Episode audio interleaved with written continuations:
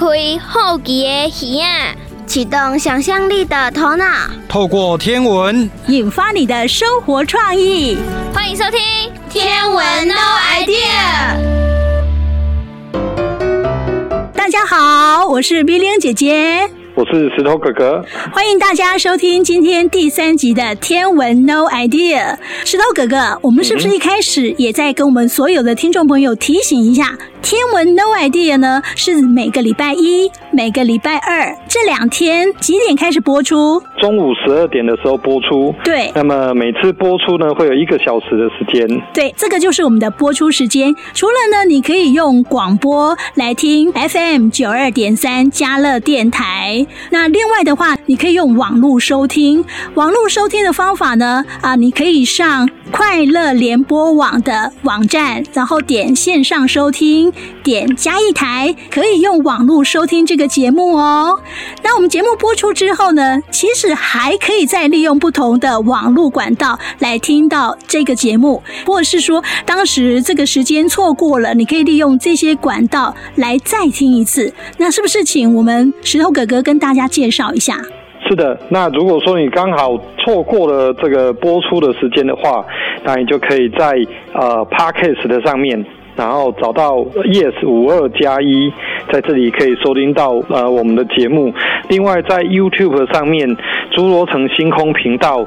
以及嘉义县科教中心的频道也可以收听到呃我们的节目内容。是，所以啊、呃，不管是你及时在礼拜一、礼拜二的中午十二点到一点啊、呃，即时的收听，那就是最快速可以听到每一集最新的东西。嗯、但是如果说你错过了这个时间，不要忘了哦，还有许多的管道还是可以听到这个节目，或者是说、嗯、我听一次不过瘾，我想再听第二次。嗯，这样也可以。对对对，都可以到这个 Yes 五二加一的 Podcast，或是说到 YouTube 哈，这样子两个平台都可以听得到这个节目。是的。好，那接下来呢，我们要来进行的是自然过生活这个单元、嗯、啊。我想请教一下石头哥哥哈。是。呃，像我们在看这个农民历呀，农民历的封面呢，都会写说今年是民国一百一十年，对不对？嗯、这个大家都很。清楚，看得非常的了解，还有也会写西元二零二一年，对不对？好、嗯，哎，可是呢，还有两个字，可能很多人了解这是什么意思，也有一些小朋友不太了解这是什么意思。像呃，今年的这个农民历上面就会写辛丑这两个字。嗯哼，那石头哥哥，辛丑是什么？也是纪年的方式吗？呃，对的，这个辛丑呢，它也是古代的人他们要记录今年是哪一年的这种纪年的方式。哦，那辛丑它是怎么来的？它是怎么排列的呢？呃，辛丑呢，它之所以这样排列，是因为在古早的时候，相传在黄帝那个时候，呃，就有发明了十天干、十二地支。哦，那这个名字大家可能听起来比较不熟，但是呢，像有些学校里面在安排班级的时候，就会排甲乙丙丁戊。嗯，其实这个就是天干的 名字。哦，是。那地支大家有用到吗？地支平常大家在生活上面，呃，就比较少用到了。嗯嗯。可是我知道说，呃，大家在算时间时辰的时候，子丑寅卯，这个是吗？呃，是的，这个如果说当你在看一些古装剧，那他们会讲到 哦，现在是什么时间的话，嗯、他们就会用呃刚刚玉英姐姐说的这个名词，哦、所以它就是地支的名字。那这两个天干跟地支呢，这样子去排列啊、呃，排列一周期呢，刚好是六十年，对不对？是的，没错。好，今天呢，自然过生活，雅雅和妈妈呢就要告诉我们这样的知识哦。那我们现在就一起来听《自然过生活》，欢迎收听老妈的生活智慧，《自然过生活》。妈妈，妈妈，我今天发现一件事情，好奇怪啊！今年不是民国一百一十年吗？昨天晚上我看爸比写书法，他落款上写的是辛丑年。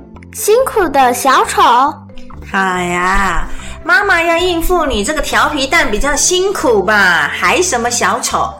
辛丑年这种说法是我们传统的纪年历法哦。哦，所以说西元二零二一年是民国一百一十年，也就是辛丑年，对不对？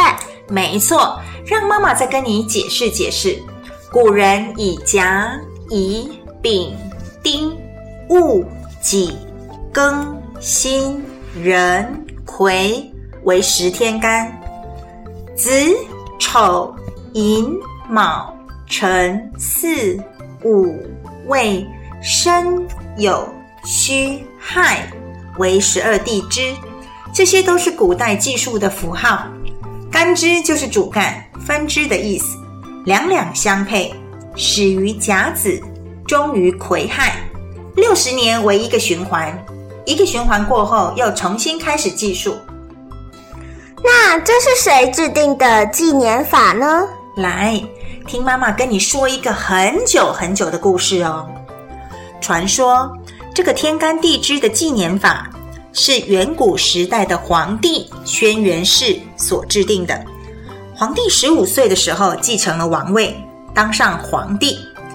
大臣们纷纷希望他赶快娶亲，找个皇后，介绍了好多美女给他，但是他都不喜欢呢。居然有人不喜欢美女哦？那皇帝喜欢谁呀？你听妈妈说下去啊。有一天，皇帝打猎来到了西山。抬头一看，半山坡大上的桑树下面啊，有一个女子手扶着树，一条腿呢跪在地上，正从嘴里往外吐丝哦。地上已经吐出了一个像瓮那么大的茧。皇帝呀、啊，就躲在一块大石头后面看呆了，只看到那个女子啊，吐出一团黄金色，又吐出另一团银白色的，这些都闪闪发光。皇帝心里想：今天居然遇到了这样一个会吐丝的奇女子，真是做梦也想不到啊！今天要是能够得到这些丝，纺织成布做成衣服，那百姓就有衣服穿啦，该有多好啊！这个时候啊，那个女子要吐第三团茧的时候呢，起身就要走了。皇帝着急的就拦住那个女子说：“哎哎哎哎，大姐大姐，你会造丝？”你能不能教教我啊？女子低下头，红着脸说：“我爹娘曾经交代，这个造丝的技术呢，只传给丈夫。”皇帝听了之后啊，抬头看看那个女生，看她皮肤啊，哦妈妈，长得很丑，实在不是美女。但是呢，转念一想，有这样一个会吐丝的帮手，是再好不过的事了。于是决定要娶她。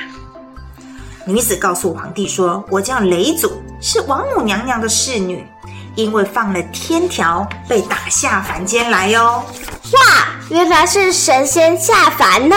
对呀、啊，这个雷祖啊，就带着皇帝去看他在北坡养的蚕，正在吐丝呢。蚕宝宝好可爱，软绵绵的。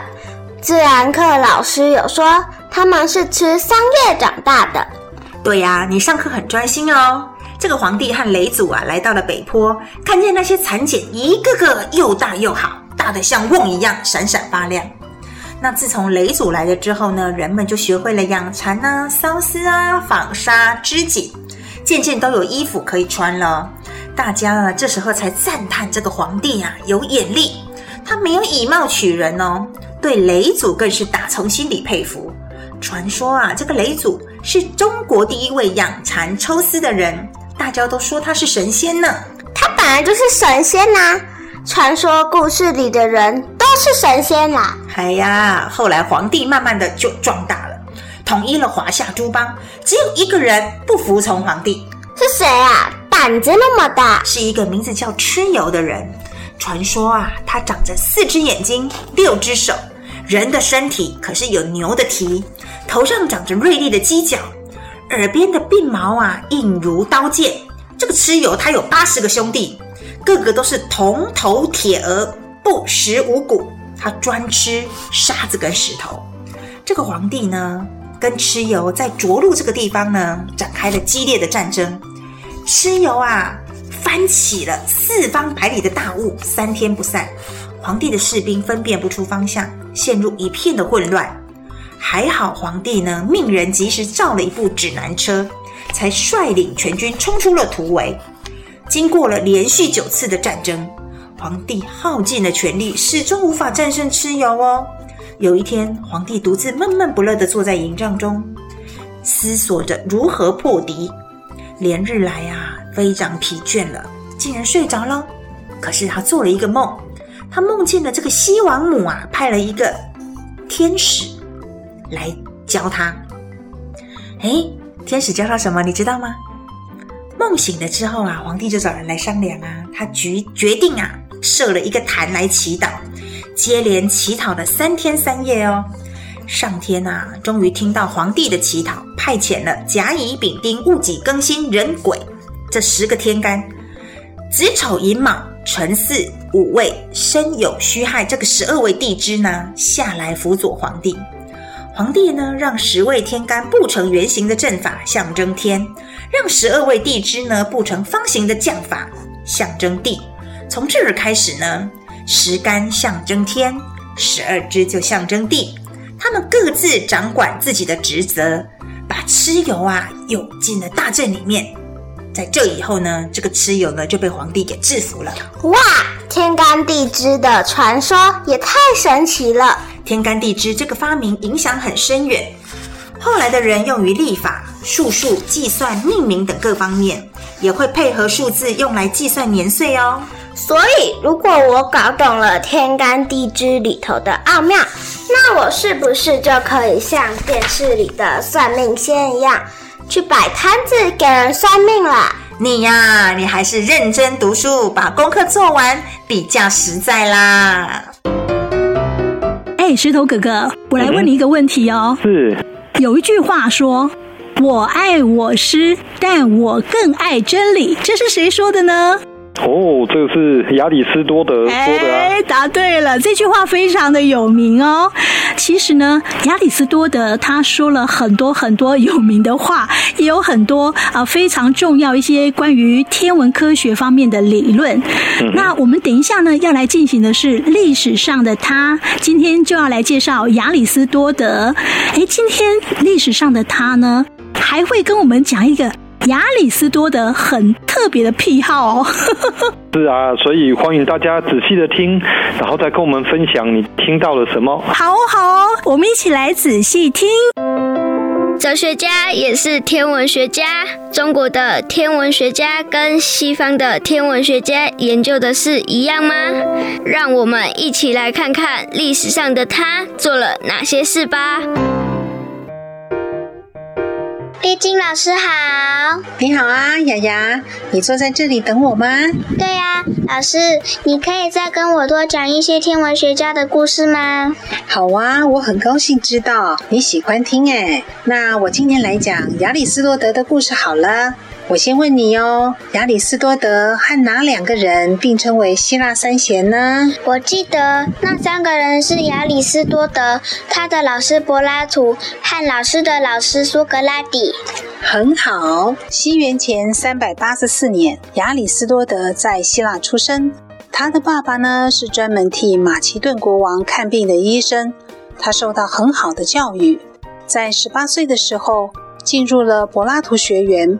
本来他是想学医学的，后来呢，喜欢上了哲学，就跟着柏拉图学习，一待就是二十年，从最初的学生变成了学员的教师。亚里士多德他研究的学问可多了，像是一位百科全书般的学者。你的小手借我，我边讲你边数哦。嗯，开始喽。他的学问包括了哲学、物理学、生物学、天文学。大气科学、心理学、逻辑学、伦理学、政治学、艺术美学，数到这里，你一共数了几种啊？一共有十种诶，亚里斯多德都会哦。是啊，他写的书还超过一百七十种呢。只是很可惜，被保存下来的资料不多了。在天文学方面啊，亚里斯多德和老师柏拉图一样，是属于地心说。也就是地球中心说的学者。他认为宇宙是有限大的，而且是球体，地球一定是在宇宙的中心，而且是静止不动的。整个天空呢，看起来像是一个以地球为中心的球面，有很多层的天体，用不同的速度和方向在外面绕着地球跑。最接近地球的这一层呢，是月球，向外呢是太阳和五个行星，最外层是无数个固定的行星。丫丫，这个跟你现在知道的天文知识很不一样，对不对？嗯，其实我觉得这是可以被理解的，因为那是在两千多年以前呐、啊。观测道具呢，就只有好视力的双眼。观测的技术呢，就是怎么样在晚上站到户外，抬头看夜空，是吧？啊，OK。接下来我来跟你说一说有关亚里士多德这位学者的趣闻小故事。他呢，实在是太有特色了。我听说啊，亚里士多德喜欢用橄榄油洗澡，你觉得这奇不奇怪啊？嗯，有点奇怪。其实啊，这还不算太奇怪啦。让我不能理解的是，洗完之后他会把这些油卖给别人呢。耶，这好恶心哦！而且洗完之后全身上下都油油的。嗯，没错，我也是这样觉得，好恶心哦。他还有一个无人能比的特色哦。他是国王的老师耶，还是横跨欧亚非三洲的马其顿帝国的国王亚历山大大帝的老师哦。他超厉害吧？嗯，真的是超厉害。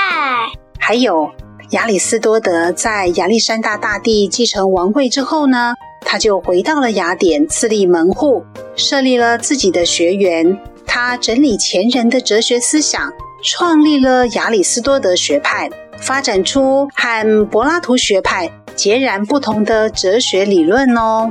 所以呢，嗯，亚里斯多德有句名言说：“我爱我师，但我更爱真理。”说到当老师啊，亚里斯多德不愧是国王的老师啦，真的很有一套。他非常重视教学方法，反对刻板的模式。他经常带着学生在花园和林荫大道上。一边散步一边讨论哲理，所以呢，亚里斯多德学派有个优美的别称，叫做逍遥学派，又称漫步学派。哇，好好哦，可以边散步边上课，哼哼，羡慕哈。嗯，当他的学生不错吧？好，亚里士多德在这个教育科学。文化方面呢，因为贡献巨大，所以他是全球十大文化名人的第三名哦。这是联合国教科文组织认证的呢。好了，有关这个亚里士多德的故事呢，今天讲很多了，我们就先到这里为止吧。嗯，谢谢老师。不客气，那我们下次再见喽。好，下次见，拜拜。拜拜。接下来呢，我们要进行的是 English Rock 这个单元。石头哥哥，嗯、我跟你分享一下哦。嗯，我听这个单元跟 Anne 学习英文片语，我记得很快，很自然就把它运用出来了。因为呢，Ann 老师都没有教我们什么单字啊、发音，他好像就是从我们生活当中遇到的事情，然后可以跟这一句怎么样搭得上，这样子来教我们英语，好自然哦，不容易忘气耶。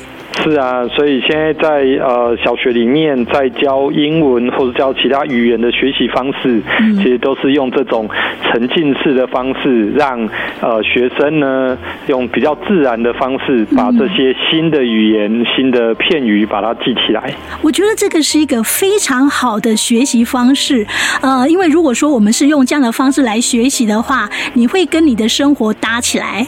好，嗯而且呢，你不会一直在这边记文法，是的哦，你会觉得说，哎，学英语很简单，不困难哦。嗯，好，那我们继续来跟着 Ann 一起来学英语。今天要教我们什么英文片语呢？呃，今天呢要教大家的是 Spring Fever，哦，这是什么意思呢？那我们就来听 Ann 老师说明喽。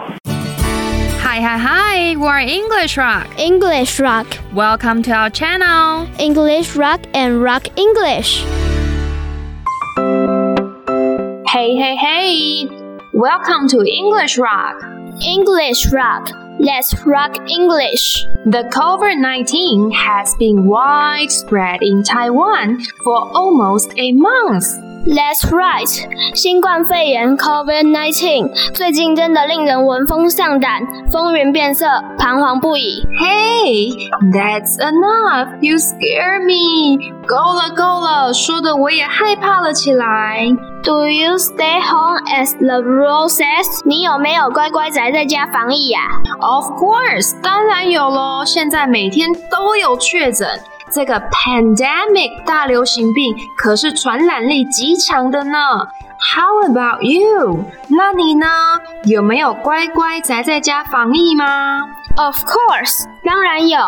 I have been stay at home for almost a month。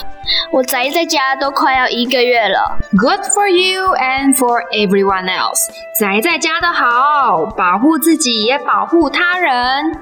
But I'm boring. I want to take a walk and have fun outside. 是这么说没错啦，但一直宅在家好闷呐，好想出去玩呐。看来你也开始要有 spring fever 了吧 Spring what？春天什么？？Spring fever 就是焦躁不安、蠢蠢欲动的意思啊。可是 fever 不是发烧的意思吗？Spring fever，春天发烧，好特别的引申含义哦。Spring fever 其实是源自于心理学的一种现象。比如说，当季节转变的时候，你的心情会不会有所改变呢 Of course，会啊。？Do you have any examples？那你有任何的例子吗？嗯、l i k e I easily feel upset during winter，像我在冬天时容易感觉到心情不好的意思吗？That's right，没错。当季节转变时，心情常有巨大的变化。例如，漫长的冬天结束的时候，大家就都会很期待春暖花开的春天，不是吗？It makes sense，是啊，很合理。因为冬天总是容易让人感觉到心里闷闷的，所以当然会期待春天温暖的太阳喽。那不就对喽？因为很期待，很期待。When you are looking forward to something very much, you will be become quite emotional. 当然喽，因为你变得很期待，很期待，你就会反而变得心情焦躁不安，而开始有了 spring fever。So it means that I have been stay at home for too long, and I want to go outdoors so bad, right? 所以你的意思是说，因为我宅在家太久了，以至于我想要出门去散心，所以我变得有些 spring fever 了，对吧？ Yes. Another common example is that the students are suffering from from every Friday afternoon. 另一个常见的情况是，每个星期五下午，学生们变得很焦躁不安。Why? What do you mean? Why is that? 为什么？这是什么意思？为什么学生们都很焦躁不安呢？Why they are anxious? That's because they are waiting for weekends, party time. 当然是因为等着周休二日啊。Now I understand. 原来如此啊，这样我就了解了。So can I make a sentence like I am suffering from spring fever after a long period of 呃，居家隔离的英文怎么讲啊？居家隔离是 home isolation. Home isolation. OK, I am suffering from spring fever after a long period of home isolation. Nice try，句子很棒诶，所以你可以完全感受到那一种 spring fever 的感觉了吧？Sure，当然喽，我完全可以想象，居家隔离就像是冬天一样，居家隔离的时间长了、久了，就会像在冬天的时候，会很期待春天的到来。That's right，没错，所以我们现在更要乖乖宅在家，stayed at home，让这次的 pandemic 大流行病 COVID-19 快点得到控制，get under control control，so we can get our life back，所以我们才可以恢复正常生活。That's right，I think I can handle my spring fever。对啊。我觉得我可以控制自己的 spring fever 了。Spring fever, spring fever, spring fever。因为过度期待，心情反而变得有点焦躁不安。Do you get it？你懂了吗？大家好，我是米莉安姐姐。我是石头哥哥。接下来呢，我们要来进行的是小丸子说新人这个单元。石头哥哥，请教你一个问题哦。嗯哼。土星的代表人物是谁？呃，土星的名字叫做克罗诺斯。哦，对。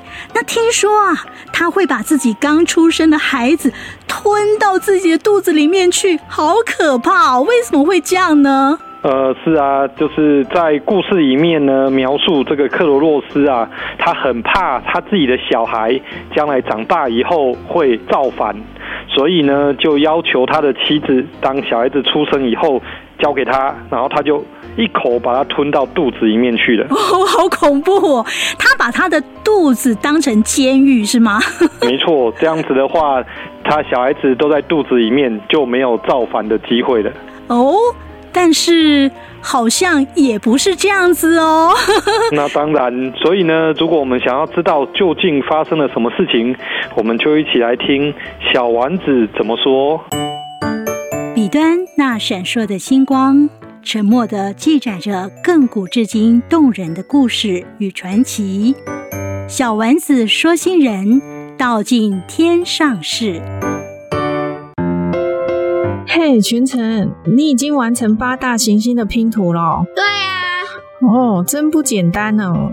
那看看这个拼图中的八大行星，哪一颗星最令你着迷啊？那当然是土星喽。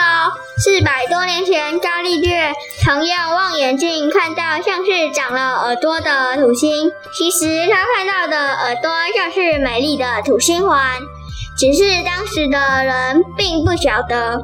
每次我用望远镜看星星时，一定会多看土星一些呢。是啊，土星环的确令人着迷。那你知道吗？土星是八大行星中的第二大行星，不过却是最轻的行星哦。如果你把它放在一个巨大的海洋里，它也不会沉下去。你说它是不是真的很像带着游泳圈的行星呢？嗯，真像。那小丸子老师今天要来说说土星吗？它的代表人物又是谁呢？嗯，聪明。今天我们就来说说克罗诺斯。他虽然是泰坦十二神之中的幺儿，可是他却是最勇敢、野心也最大的一位。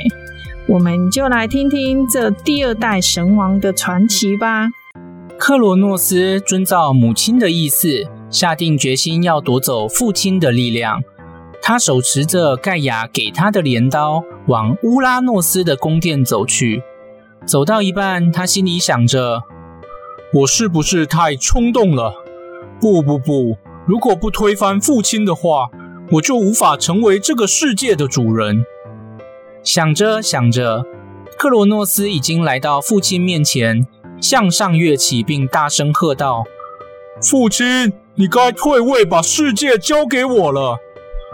可恶，克罗诺斯，你这小子竟敢！哇！话还没说完，克罗诺斯的镰刀就落在父亲身上。这一击十分有力，然而并不致命。乌拉诺斯活了下来，但逐渐凋零，本色尽失。曾经拥有的力量一去不复返。由她伤口流出的血液，诞生了复仇女神三姐妹。从身上被砍下的部分也掉到海里，她的最后一个孩子就从溅起的浪花中诞生了。赶走父亲的克罗诺斯掌管了世界，成为泰坦时代的首领，还娶了泰坦神瑞亚为妻。但他身边只容得下和他同为泰坦的兄弟姐妹。假装忘记曾答应过母亲，会救出被关在地狱的畸形弟弟们。克罗诺斯心想：因为弟弟们太强大了，要是轻易将他们放出来，不知道我是否能够对抗他们。就像你把你的父亲从王位上赶走一样，总有一天，你的其中一位子女也会把你赶走。你的子女会把你赶克罗诺斯啊，你母亲的预言可从来不曾出错的哟。不想变得像你父亲一样的话，就要小心再小心。盖亚的预言和复仇女神三姐妹的耳语，整天回荡在耳边，最后让克罗诺斯发疯了。瑞亚一共为克罗诺斯生下六个孩子。前面五个孩子全都在一出生就被克罗诺斯吞下肚了。当瑞亚生下第六个孩子时，她非常担忧害怕，于是寻求盖亚的帮助。盖亚以巨大的石头取代孩子，将石头包在襁褓中，让瑞亚交给克罗诺斯。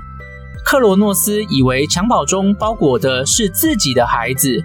不疑有他的，就直接张口吞下肚，这个孩子才因此得以活命。盖亚将孩子藏到克里特岛，在山羊及精灵的照料下，日渐茁壮成长。他就是后来的诸神之王宙斯。土星的卫星繁多，有大过于水星的土卫六，就称为泰坦，是土星卫星中最大的一个，也是太阳系第二大的卫星。土卫五又称为瑞亚。大家是否有发现，西方人在为天空这些星体的命名都有些什么规则了吗？请问石头哥哥，嗯、你现在呢都怎么知道时间的呢？哦，现在都是看手机，哦、要不然就是墙壁上面的时钟啊。哦，现在很多人都是这样子，对不对？呃，是的。那我是看手表，可是我现在有一个疑问的地方：以前的人并没有手表，也没有手机，也没有时钟，那他们怎么知道时间的呢？哦，这是个有趣的问题。在古早以前的人。还没有这些仪器发明之前，他们就发现到说，哦，当太阳出来的时候，那个地上面的树就会产生影子。这个影子呢，就会随着一天白天的时间变化，就会由长变短，然后再由短变长，嗯，然后每天都会有这样的周期，嗯嗯，所以他们就看，哦，原来用这种方式就可以来约什么时候要见面，对，哦，然后也是因为这样子，当大家有需求了以后，把这样子的东西呢精致化以后，就变成一种叫做日晷的一个仪器，哦，还有、小朋友，你有听过日晷吗？你知道怎么运用日晷？今天宇宙有道理这个单元，月亮姐姐要教我们哦。那我们现在就一起来收听《宇宙有道理》。宇宙有道理，好奇故我在，Let's draw sky。我是月亮姐姐，让我们一起探索宇宙的奥秘吧。大家好，我是月亮姐姐，我是恩恩，我是阿珍。今天我们要来跟大家介绍太阳与时间。哎，你们今天早上是几点起床的呢？六点。哦，八点。好，那请问你是怎么知道起床的时间呢？妈妈叫我起床的。哦，看时钟。嗯，好，那请你想象一下，如果你是以前的人，在没有手表、时钟的情况下。要怎么知道现在是什么时间呢？看太阳。嗯，其实还有一种方法，就是观察影子的长短哦。为什么白天可以用影子来测量时间呢？不知道。其实啊，因为太阳会产生影子，而且影子的长短和位置变化都有规则，所以可以拿来当成测量时间的工具哦。现在就让我们来看看，在古代的时候，世界上还有哪些利用太阳产生影子来计时的工具吧。人类很聪明，在很早以前就发现可以利用影子来计时。首先要介绍的工具就是竹竿。你们有没有听过一句成语叫做？我知道，叫做立竿见影。哇，好厉害呀！因为立了竹竿，马上就可以见到它的影子，所以以前的人呢，就可以很方便的利用竹竿的影子来测量时间喽。再来是英国的巨石阵，根据估计，它已经矗立了好几千年以上了。部分学者认为，古代民族就是运用这个巨石阵来记录太阳的运行哦。接下来是圭表啊？什么是圭表？嗯，圭表其实就是中国古老的一种传统天文仪器，它的外形像英文字母 L。你们有没有听过一句叫做“一表人才”呢？没有。好，没关系。其实表是直立的，龟是平躺着的。当太阳照着表的时候，龟上面就会出现表的影子，然后再根据影子的长度来推算出现在是一年当中的哪一个节气哦。最后我要介绍的是日晷，好可怕，这是什么鬼呀？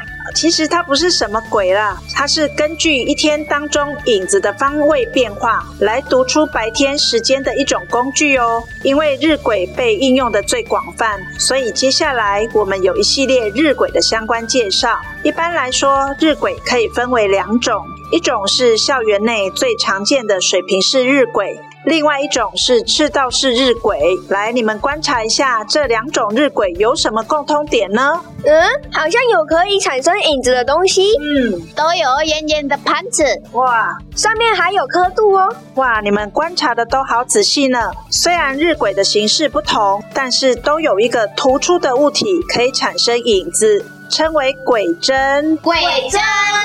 另外，这个圆形的盘子上面还有刻度的地方，称为晷面。晷面，嗯，只要符合这两种构造，就是一个日晷喽。接下来要介绍一些比较特别的日晷。首先要介绍的是垂直式日晷，也称作立晷，它的晷面垂直于地面。这种垂直式的日晷通常出现在欧洲的英国、法国。德国等国家的古代建筑里哦，只要有晷针和晷面，就可以是一个日晷。那么日常生活里，我们人也会产生影子，所以也可以当成晷针哦。哎，你们有没有去过北回归线太阳馆呢？有，我知道那里有一个人形日晷。哇，恩恩好棒哦！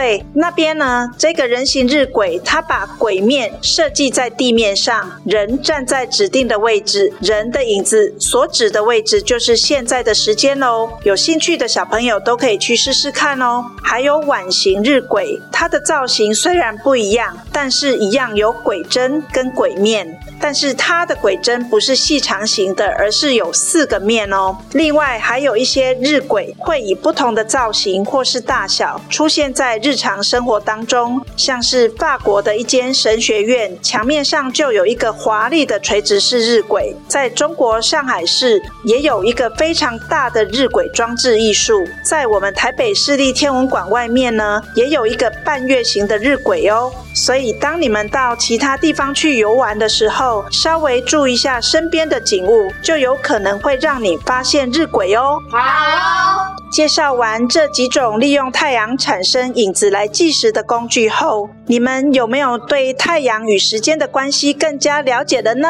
哦。好，那我们下一集再见喽，拜拜。听完了月亮姐姐的介绍日晷之后，小朋友、大朋友，你们是不是对日晷有稍微的了解？石头哥哥，我想请问你，呃，哪里可以看到日晷呢？哦，这个在我们嘉义县科教中心的太阳馆那一边呢，就有真实的日晷，所以如果你想要看真实的日晷的话，就可以抽空去那边看哦。哦，对了，接下来我们的数字 A 天文小金有进一步的介绍哦。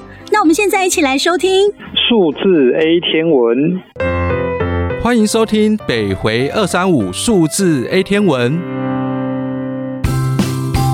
小金，小金，我周六去嘉义县北回归线太阳馆看到日晷，哎，小金知道日晷吗？知道啊，日晷又叫日晷，晷字就是影的意思，是古代测量日影方位角所定的一种工具。最原始的日晷只是在地面上直立的一支八尺的杆子，到了周朝的时候，已改进成徽表。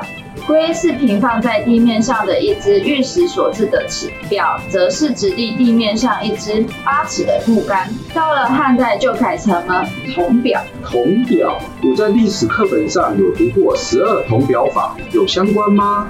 当然没有啊，十二铜表法又叫十二表法。是公元前四百五十年左右，罗马的平民逼迫贵族所制定的罗马第一部成文法，也是最早的罗马法文献，体现了古代罗马人的法治精神。哦，但我记得在《说文解字》中有看到“鬼，日景也”，不过我不太懂，能不能请小金翻译一下呢？当然好啊。你真的很棒哦，有认真的在看书。日景也叫做日影，通俗来说，日指的是太阳，鬼表示的是影子。